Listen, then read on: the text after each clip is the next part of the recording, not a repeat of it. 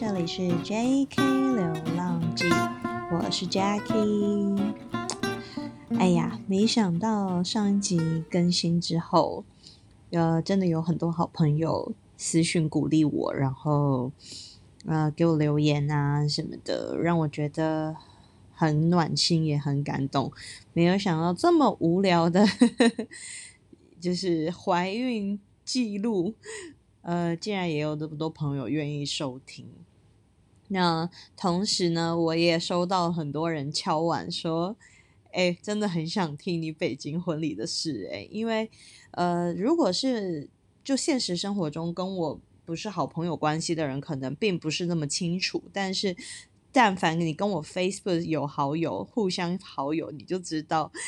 就是应该印象很深啦，就在我北京婚礼要办之前的可能一周左右吧，我几乎就三天两头就 在我的 Facebook 上痛骂我的北京婚顾，然后讲了非常多荒唐的事情，然后当时引起所有人的震惊。我在台湾婚顾还直接私讯我问我说：“这样子的人不会被 fire 吗？怎么这么好？在大陆难道不会被投诉吗？怎么这么好？”所以呢，就代表真的发生非常多荒唐的事情。那我之前就是真的想要录一集讲这个嘛，然后本来想说过了这么久了，那我可能就算了，就没有想到这次就是更新完之后，很多朋友说还是很想听，所以我就想说，趁我现在在休养，就跟大家来分享一下到底发生了什么事。但因为我觉得，我先澄清，我并没有觉得这个跟地区有什么关系，就是他是北京婚故、上海婚故，还是哪里的婚故，跟这件事情有任何关系？我觉得这就是纯粹的个人行为，还有个别公司的态度吧。因为我我很多朋友在大陆结婚的时候也没有遇到这些事啊，所以我觉得这跟地方没关系啦，就是纯粹我我比较。比较倒霉，遇到了就是很两光的婚顾公司。那在就是正式开始分享大陆的，就我北京婚礼到底发生什么事之前呢，我觉得我可以简单的跟大家先聊一下婚礼这件事，因为我本身啊就是一个非常随性的人，所以呢，我从小到大都没有那种梦想中的婚礼，或者是非常期待我一定要有什么样子的婚礼。我先讲，就是我对于这些事情其实并没有很执着。我为什么要特别强调？是因为我想要证明我并不是一个难搞的人。因为如果我是一个很难搞的人，那我觉得什么样子的婚礼公司对我来讲，我可能都会很容易不满意。但我真的不是，只是因为我的工作是做 marketing 的，所以呢，我对于办这种线下的活动，我确实在这件事情上我会有比较多的洁癖。那种洁癖并不是要求事情怎么样，而是因为我常在办很多线下这种 event 呢，就我会了解所有事情真正的流程该长成什么样子，还有你需要做的事前准备是什么。我跟你们说，就也好险我是有这样经验的人，要不然我北京婚礼简直就是绝对是那种史诗级的灾难，就是 就是绝对比实际上发生更可怕一百倍。那好险！我在台湾的婚顾是非常棒的，呃，Joanna 那时候是在婚时代，然后我的婚顾呃本人是 Joanna，Joanna 的那个就是 Facebook 连接，我到时候也可以在这一集上面附上，因为我还是很推荐他。就是我在台湾婚顾是他，然后非常的。呃，对我来讲，就尤其是婚礼当天吧，非常完美啊！我想不到有任何我可以抱怨的地方嘞，因为我觉得他就是很细心，而且其实很多时候大部分时间啦，我都不在台湾嘛，然后我我先生跟我一样在北京工作，所以我们两个就很少回去，大部分的事情都是我呃婚顾在处理的，然后就没什么事啊，就他都处理的很好啊，然后很多我根本想不到的事情，他都会提前帮我想到，那只是说，确实在这整个过程中。有一些我以为的坚持，就是我后来发现其实也没什么好坚持的。那反而有一些我忽略的事情，我后来发现还比较重要。所以我先做几个总结好了。就呃，第一，我觉得场地非常的重要，吃什么菜也非常的重要。就是如果即便你不是那种很在乎吃的人，你相信我，你的长辈们、亲朋好友们真的最在乎的就是这件事。我非常非常非常庆幸，最后自己选了孙立人。就呃，我们在台北办的婚礼嘛，然后选的是孙立人将军官邸。哇，这一期好像夜配哦，没有没有，就纯分享。我在 PTT 也分享了一篇，就是呃，我觉得吃什么非常重要。然后当时我们没有试菜，其实有一点点危险，但因为我们。查过一些网络上评价，然后听很多人说过，那大家都觉得菜色很不错，所以我们才定的。那事实证明，确实我的婚礼被我的尤其是长辈们称赞的最多的就是你们的菜真的很好吃。甚至我有朋友是直接跟我说，这是他在台北的婚礼喜宴的经历过吃过最好吃的一顿，所以我都觉得这种称赞非常的开心。然后确实这也是大家比较会记得的部分，所以我觉得吃什么，然后喜宴的菜色是什么，其实呃蛮重要的。我是建议大家可以多花一点心思在这件事情上。那有有几件事情是我当时觉得很重要，我后来就是事情发生之后，我一点都不觉得重要，就是比如说挑选婚礼歌单。哎，我真的觉得这件事情很幽默，因为我是一个热爱音乐的人，所以我一直觉得吧，我的婚礼一定要有很完美的歌单，就比如说进场什么音乐，然后交换戒指时候什么音乐，就因为我们会有讲，我们有那个证婚环节讲誓言的，然后进场什么音乐，第一进、第二进、第三进，拍照的时候、送客的时候，反正我一开始对于这件事情还蛮上心的。我大半夜在那边一首一首 YouTube、KKBox 找，然后我就弄到凌晨两三点哦，就丢给他，跟他说我就是我进场的时候要干嘛，要放这个，然后誓言说要这个这个，反正也没有很多首，大概就是五六首吧。然后我就请他一定要在那几个 moment 放这些歌，然后剩下的电场的音乐就请他自己放就好。一样的事情我在北京婚礼也做了，结果事实证明我在那个婚礼的当下。因为我是新娘，对不对？所以我在进行所有的事情的时候，我都是那个当事人。哎，我真的耳朵聋掉，哎，我完全没有听到任何一首我选的歌，哎，我不夸张，我真的没有听到。就是我在那个当下，就是大家都在欢呼尖叫，主持人讲话什么的，你根本听不到，好吗？然后我事后回想，我都觉得，哦，早知道我那时候就不要那么 care 这件事了，就是真的无所谓。还有一个就是年轻人们都会一直想过的，就是在婚礼过程中玩游戏这件事情，就是我到底安排多少游戏啊？大家会不会觉得很无聊啊？没有玩到的人会不会觉得很无聊啊？等等的。我觉得这件事情本来吧，也是花了我很多时间在担心跟纠结，因为我确实是一个比较爱照顾大家的人，就我会很担心朋友们来不尽兴啊，然后。怎么样？怎么样的？但这件事情确实是我想太多。就不管在台湾婚礼，或者是在北京婚礼，事实都证明，真的就是我先生讲的。其实他本来参加我们的婚礼就已经很开心了。所以呢，不管在哪一场的婚礼，我的感受就是，其实我们真的想太多了，根本不用花那么多心思帮他们安排游戏，其实就给酒就好了。那他们就会自己玩自己喝，就是但凡你没有准备什么游戏的时候，你就准备一堆酒，然后让他们自己喝，只要喝开心了，一切就没事了。那我在台湾的局就是这个婚礼比较没有朋友喝酒，所以呢，我们就是准备比较多的游戏。那当时也是很担心准备游戏会不会有一些疏失，或者是没有办法照顾好的地方。后来我就觉得，其实只要有主持人在，然后。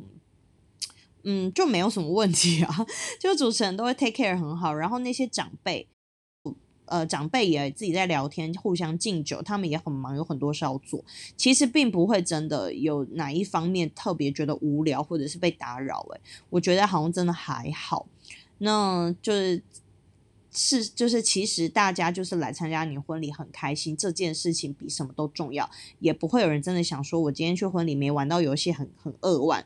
对吧？又不是来参加那个综艺大热门，就为了玩游戏来的。所以我觉得，其实确实是我之前有一点在这个部分想太多了。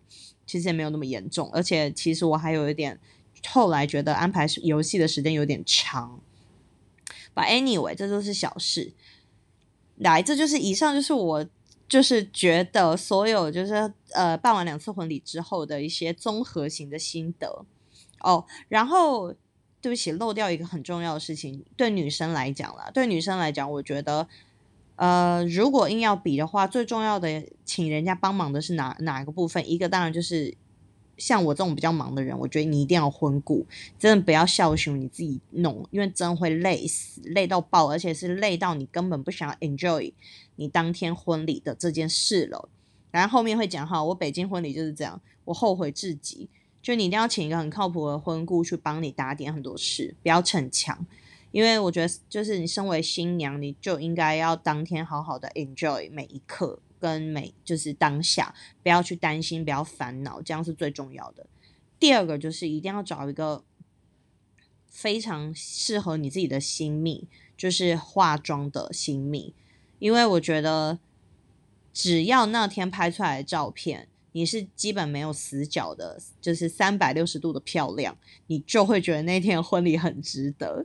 这个感受 totally 发生在我台湾婚礼上，就我的新蜜真的太屌了，就是他帮我化妆，我那天所有朋友拍出来的照片，帮人手机拍的，或者是摄影师随便侧拍抓拍的，我没有一张觉得不好看的，就基本都觉得很漂亮。当然，朋友的手机拍还是会有那种把你拍成就是非常矮、非常胖的那种样子的啦。这是无可厚非，但是就脸长相来说的话，我那天妆化真的不错，然后拍起来真的都很漂亮，我就觉得后来看到照片都非常的开心。那反观我的北京的婚礼呢，我自己白目啊，我根本没有请专业的新米，诶，我是那种 上网上网找那种平台，就大陆有一个平台叫合离家，就是。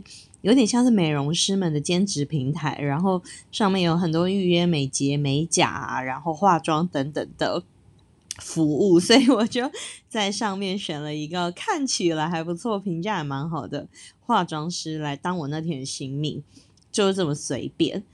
所以呢，嗯，不能说他做的不好啦，但我就是觉得。这件事情我做的太随便了，因为我也没给他试妆，然后他后来做出来的发型跟妆容，我当下都有点傻眼。可是因为来根本来不及改，所以就这样。所以呢，我那天就反正北京婚礼就一团糟啊。然后最后就是化妆出来长得也没有很好看，这个事情也就算了，因为在现场也不会有人说新娘丑啊，大家就凭借这种心情想说算算算 k 了啦，就是随便了，不管了这样。所以我的北京婚礼到底发生什么事？好，我现在要来讲，就是呢，我其实是找了一个网络上很红的那种网红婚婚礼公司哦，他们就是号称好像做高圆圆的婚礼吧，还是贾静雯啊，我忘了，反正就是呃一些明星在大陆的婚礼，然后很多都是他们做的。那反正也是因为网络的一些广告吧，我就找他们了。然后找他们之后呢，一开始沟通都还蛮顺利的。因为去年我们的北京婚礼是办在，就是马上接在台台湾婚礼之后的，就是我们台湾婚礼是十月办的嘛，那我们北京婚礼本来是十一月，就接得很紧，就没有想到我家里发生很大的事情，那就延后了，这个事情就一直往后延，一直往后延，一直往后延。那本来延到过年前，结果台北京疫情突然变得很严重，我们就又没有办法，就又要往后延。所以呢，在延到四月的这个过程中，我们中间的企划的人员其实就换了两次。那这件事情当然不能怪他们，就是我们自己的行程有有有改变，但也因为如此，就变得不靠谱的程度直接翻倍，对吧？我们怎么知道他怎么交接的？那他就是交接进来以后，就是很多事情也都是顺顺的在讨论，也没有特别说什么，一直到就是。一真的就是一直到我们要结婚的前一个礼拜，我才惊觉，哎，为什么他们都不找我啊？就我第一个疑惑来自于这个，因为我记得我那时候婚礼前大概半个月吧。只剩半个月的时候，还是一个月的时候，我的婚顾就是会面做一个超大的 list，然后一个 Excel 的进度表，然后告诉我们你们现在还有哪些事情没有做。我我要在几月几号之前拿到你们的什么什么东西，然后几月几号之前你们要确认你们有没有买了什么东西，你们自己要准备的东西有哪些，巴拉巴拉巴拉，反正就是在我们结婚前一个月，他就是就全部给我们 list out 非常清楚。然后就在我 北京婚礼前一个礼拜，我我就突然想到这件事。就觉得怎么这么都怎么静悄悄啊，都没有人找我啊。然后我还问我，我还问我老公说：“哎，我们在一个礼拜就要办婚礼嘞。”他说：“对啊，怎么了？”我说：“你不觉得心里很没底吗？我们没有准备什么吗？”他说：“要准备什么啊？不是婚顾那边都准备吗？”我说：“你确定吗？我怎么觉得我不是很确定？”他说：“好，那你问问看。”然后呢，我就在群里面问了，说：“哎，我们剩一个礼拜就要婚礼了，请问我们有没有什么事情还没做啊？有没有一个那种，比如说代办清单，或者是我们要买的东西的那个采购清单等等的？就是只剩一个礼拜了，还是说你们都已经准备好了？”然后此时那个婚礼的企划就说：“哦，我把清单发给你看一下，然后要准备的东西就是我上次跟你说的那些。”然后我就想说，你上次跟我说什么？你根本没有跟我说过任何话，好吗？然后他就发了一个清单给我。好，那个清单是去年十一月他给我们发过的，而且还不是他发的哦，其实是他的前一个企划发的。然后我打开看，整个大傻眼。那那个清单完全是没有克制化的模板，就比如说什么香烟一百支，然后什么东西，就是什么新娘的。出门扇，我就很傻眼，我就问说，不是讲过很多次，我们这个婚礼没有要迎娶，没有出门任何的习俗，我们就是新人新，就是一对新人直接到餐厅跟大家一起吃饭会合。你这个清单又是一个模板，我要怎么看？我怎么知道哪些是我要准备，哪些我不用？在他讲的时候，我就自己在那边看，然后我边讲的时候，我就边呛他们说：“你们既然都不紧张，我没问你们就不会说吗？只剩下其实都没有剩一个礼拜哦，剩大概两三天而已，就是小少于一个礼拜啦。然后我说就剩那么几天，你们都不担心吗？然后反正他们都不回答这种有情绪性的字眼，他们会跳过。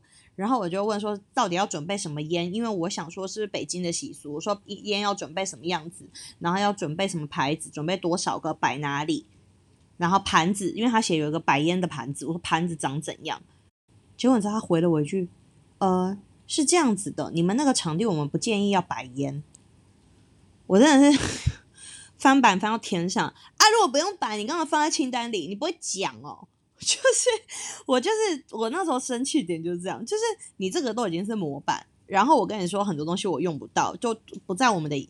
仪式里面，你说好的，我把那些删掉。然后像这种东西，比如说你说场地里根本不是不能抽烟，靠腰啊，你是不会直接帮我把烟删掉。就是我怎么知道场地里面可以干嘛，不可以干嘛？那个场地是你们挑的，所以从那时候开始，我就开始对于他们非常的慌张。就是我突然觉得，该不会完全没有在管我们这礼拜要结婚这件事吧？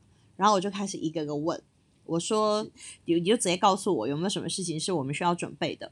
然后他说，呃，主要是放在签到台跟茶点区的小摆台。然后我就说，什么是小摆台？他说，小摆台就是婚纱照，然后比较小的摆台。好，讲白了，用台湾的可以理解的就是相框，好吧？婚纱照的相框，然后是大大小小的相框，可以放在桌上的。然后他说，如果你那边有的话。我就可以，呃，他说，如果你那边有的话，可以到时候现场给到我，我来帮你摆。然后我再说一次哦，那个时候我离我们的婚礼只剩两天还是三天。我说我们没有准备一大排的点点点，然后我说没有人提醒我要去洗照片，我手机里都有这些照片，但是我没有，我不知道我要洗，因为你们也没跟我要，我也没有想到。然后他就回了一句，那就不用啦。哇靠！你看过婚礼现场没有婚礼照片的吗？为什么不用？然后我就傻眼，我开始怪自己，你知道吗？我觉得我自己是白痴。对啊，婚礼现场怎么会没有婚礼照片？他又没有跟我要过，他怎么会有？我怎么会没想到？你知道，有的时候人会有检讨病，就是像我这样子的，就我就会太自责，我会觉得是我自己白痴，竟然没想到。然后我说，你现场要摆那种大相框，我放在台湾，但是你们从来没有人问过我准备好了没。他就说：“呃，一般来说，我们这里是会放婚纱照了。我不知道你们那边，我是傻眼。妈呀，全世界哪一个婚礼现场不用婚纱照的？我就问你了。真的是，我那时候真的超级大傻眼。然后我就问他说：那你那些相框摆台，你要尺寸多大的？总共要多少个的？我就在想，好，你现在讲了，我就上淘宝去查，或者是我就立刻冲出去。”就是买，我在我家附近有一些商场、百货公司或什么的，我就可以立刻去买。他说我要几寸几寸几寸的几个几寸几寸几寸几个，他就都讲好喽。然后我就说好，我在淘宝上找找看。然后我就又转念想了一下，我就问他说：“你难道没有认识实体店那种冲印照片的冲印店吗？因为大陆是这样，我从来没有在大陆洗过照片，因为大部分都是比较流行线上印照片，就是去那种印刷店，然后你线上就是找你的要的照片，他直接用相片纸帮你就是印出来，比较没有像台湾那样是真正的相片馆冲冲洗照片，然后卖一堆相框的。”然后我就突然问他，我就突然想起来，他们做这一行怎么可能不认识？我就问说，你们公司没有没有有没有附近实体店是冲印照片的？他说有的有的，没有啊。我我发过那个截图，他的原话是有搭有搭，就是在巴巴拉巴拉某某地方附近，就他们公司附近。他说您稍等一下，我把微信推给您。然后我就真的是大傻眼，我说那这一个小时以内，刚刚我都说我们忘了准备了。我在淘宝一家家找，你为什么不主动提供给我？你还要等我问？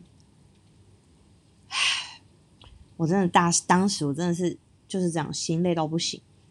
然后他就说实在不好意思呀，这样。然后他说你在你在家也可以自己做个桌卡。然后我就又傻眼说哈，桌卡桌卡。我桌卡要自己做吗？就是那个上面写一二三四五六七八九十，然后每一桌是什么桌的那种桌卡。然后我就说什么，我桌卡也要自己做。然后他就说，呃，对呀，这个部分我们没有准备哦。我说为什么？他回了一句，因为我觉得你们那种场地不需要桌卡。然后他与此同时，他还就是想要那个叫什么安慰我说。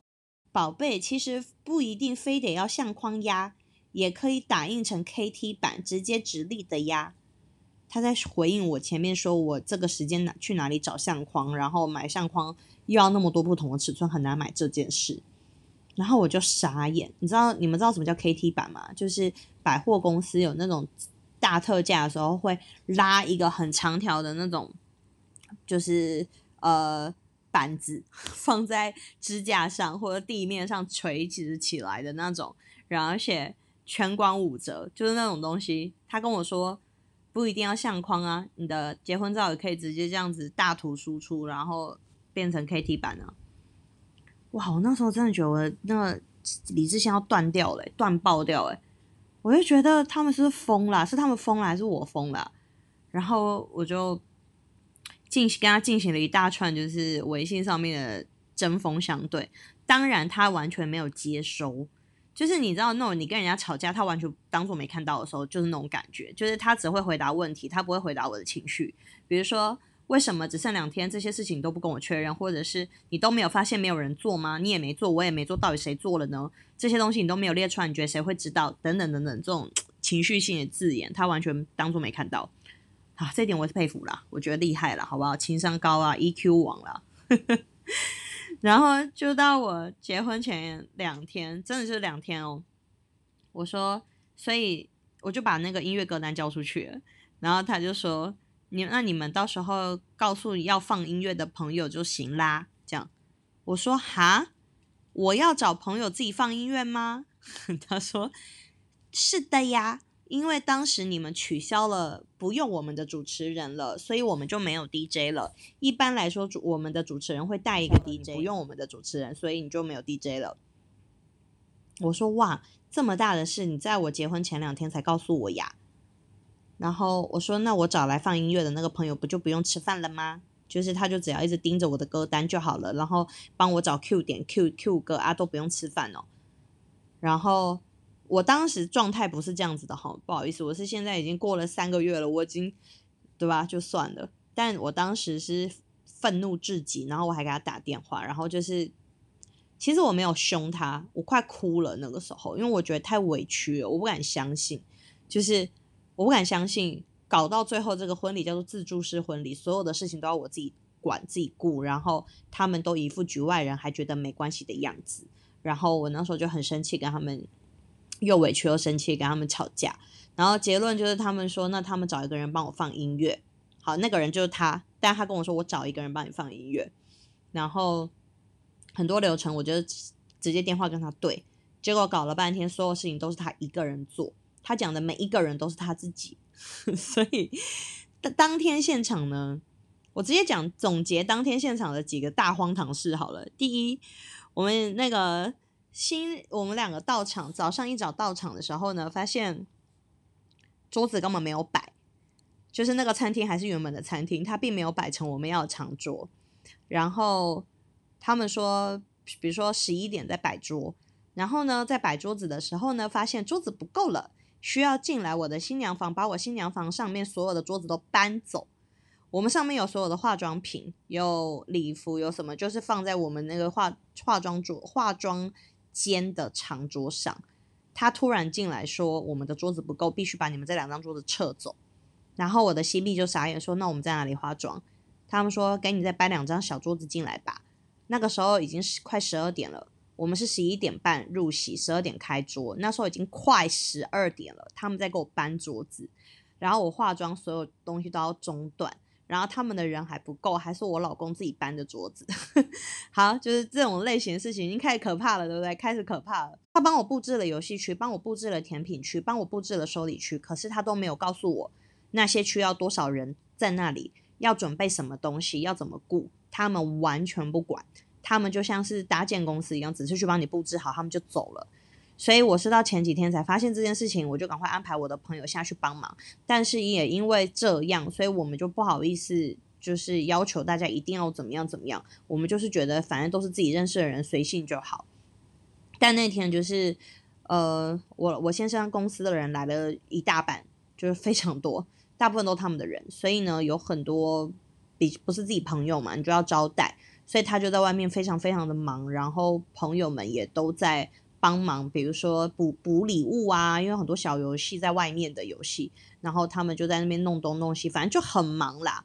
然后我在里面就是很焦虑，因为那时候在外面礼物也没摆好，我还让我老公先去化妆，我去摆，因为我觉得他也不会摆，因为所有礼物都是我买的。然后我的婚顾公司就是消失了一般，他们就是一直在弄一些大型的东西，比如说光，我靠，那个婚顾本人在那边打光，你知道吗？在那里调光，然后弄花花草草，反正就是他根本顾不上我们真正要做的那些事，他只能管他布置的那些事，所以剩下事都是我们自己弄。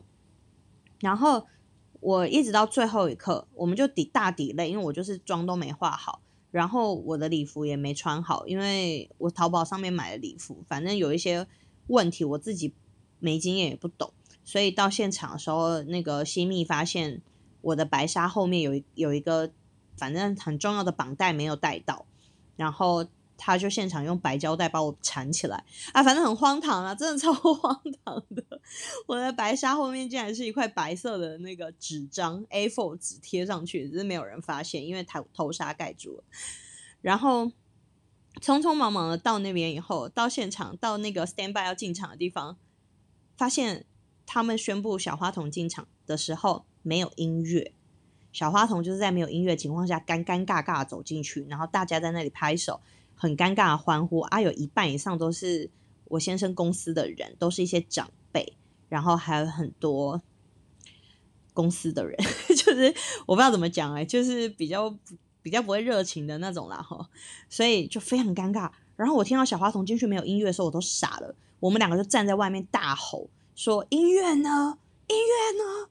然后婚故呢？这样那个谁谁在哪？我们俩真的就在外面这样吼哎，然后那个。摄影师就拍拍我们俩那些瞬间，我说好啊，就拍出来照片都巨丑，然后我就整个人很心如死灰。然后婚故就在我们的，我们从户外走进去的，他就在外面，然后他听到以后，他就说好，我给前面的人打电话。然后我先生就暴吼他说：“直接进去打什么电话？”这样，然后他就很害怕冲进去，所以就是小花童进场了之后，婚顾突然冲进去。然后到前面去，就是他在准备要放歌，然后我那时候就在外面站着，我就跟我老公说，如果没有音乐，我是绝对不会走进去的。然后他就说好，那我们等下就不要走进去。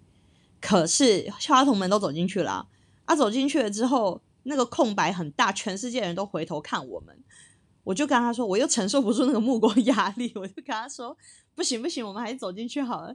所以我就硬着头皮走进去。那当然就是走了大概三五步路进去，没有多久音乐就来了。但是走到中走走到定点之后，音乐又没有按关掉，也没有变小声。其实你大可以不要关掉，你变小声垫底就好嘛。他也没有，反正音乐就是巨大声无比这样。然后我老公还就是直接吼那个 DJ 台的人说：“把音乐关掉！”这样，就是我们两个就在大家面前一直在发怒哎。然后就是一站定位之后，我们不就要致辞感谢大家吗？我真的不夸张，就是我先生先讲话，讲完话以后换我讲，我一开口就哭了，因为我真的觉得很委屈哎，我觉得怎么那么闹啊？我就说我今天真的很感谢大家来这里，然后 就开始哭。我就说，因为这个婚礼很不容易，什么什么的。那确实啦，因为我去年本来就要办北京婚礼了嘛，那后来是因为，呃，对啊，是因为爸爸去世，所以我就临时取消，然后就延期延了很久，然后最后还是有那么多朋友就是从外地特别坐飞机过来参加我的婚礼的，所以其实我是很感动。那我同时又很。很生气啊，就觉得我他们来参加我婚礼，我婚礼那么那么烂，这样，所以就悲从中来，一开口就哭了，真的很好笑哎。然后致辞完了之后，就要开始吃饭了，就是跟大家说可以来跟新郎新娘拍照，然后开餐这样。就大陆的习俗就跟台湾比较不一样，拍照是放在最前面，不是最后面。所以反正就拍完照开餐的时候，主那个婚顾跟我说。餐还没有准备好，然后我们两个就面面相觑看着他说：“所以嘞，大家现在要干嘛？不能吃饭吗？”他说：“还好像还没有准备好诶，再等一下下，可能要再等个什么十分钟、二十分钟。”你知道这个主持人是我们自己的好朋友，我真心觉得对不起他。如果他有在听龟龟那天，真的很感谢你，对不起，就是让你有很多很尴尬的 moment，因为真的很尴尬。然后我们也没有想到会发生那么多就是意外的事。所以开餐的时间有等了很久，然后我们放就是进场之后有两个很重要的影片要放给大家看，是一个是我们在台湾的婚礼，一个是呃我们两个交往的时候拍了的一个反正微电影啦。然后上面都档案名称上面都有写哦，比如说进场前放的跟吃饭前放的，诶，他直接给我交换放诶。然后全世界的人都发现，因为我朋友都还直接进新娘房跟我说：“哎，那影片放错了。”我说：“你怎么知道？”他说：“那个影片上面有写啊，就是比如说那影片上面写的是进场前，然后但他们在吃饭的时候看到的，然后写的是吃饭前，然后是进场前看到的，就是连普通的宾客都有发现。那个时候我在换第二套衣服了，我就立刻跟我朋友说：“出去帮我拿酒。”我说现在已经没有任何事情可以挽回这场婚礼了，我就是要把自己灌醉，我才可以忘这一切。他说好啊，没问题。好，从第二套衣服换完走出去之后，我跟我老公就决定放飞自己，做自己。我们两个再也没有讲过一句话，因为我们两个 就是决定那天要把那个场子当成我们自己生日 party 之类的吧，就是喝到死，然后玩到死，然后不管任何人这样。然后我们出来之后，我老公就说他要自己主持玩游戏那一趴，然后他就自己上台了，跟主持人一起，我就坐在底下，我跟我的姐妹她们坐在一起，大抱怨刚刚发生的事，然后大家一直拿东西给我吃，然后我一直在喝酒，然后我老公就在台上跟主持人一起主持那个玩游戏的环节，然后他就很嗨很嗨啊，他自己就跟他的朋友同事什么在那边玩，然后我就等到敬酒环节，我们两个就。请婚顾帮我们拿着酒，然后我们就一桌一桌杀过去。就是才到第三大桌的时候，我先生已经喝多了。我先讲，我们两个酒量超好，真心超好。但是他在第三桌的时候已经喝多了，你就知道有多可怕。他这也是自己灌自己，耶，就是别人只要一副要灌要敬他酒的样子，他就会直接把那个红酒倒杯倒满，然后一杯一杯这样喝，诶，超扯的。我觉得他那天应该也是觉得很崩溃。然后我看他这样，我就觉得不行，因为我酒量比他好一点，我就觉得我要帮他挡。所以大概从第四桌开始都是我在帮他挡酒。我就说啦，我后来算过，我们两个喝的那个酒的速度大概是一人两到三瓶红酒，很惊人，从来没有听过新郎新娘在婚礼上喝这么多的吧？所以最后就真的是喝醉啊。可是我一点都不后悔，我觉得那天我做的最正确的事情就是把自己灌醉。然后我那天晚上就开始吐，不是因为喝醉，是因为小毛在。我的吐全是干呕，完全没有吐出任何一点东西来。然后小毛就是在这个情况下生长在我体内，那是我怀孕第一天，它就这样被妈妈灌酒灌了一整天。好啦，是不是一个非常温馨的故事？哇，我录的好长哦，今天这一集，但又真的蛮好笑的吧？我觉得大家应该听得津津有味。不过都过去了啦，感情好比较重要。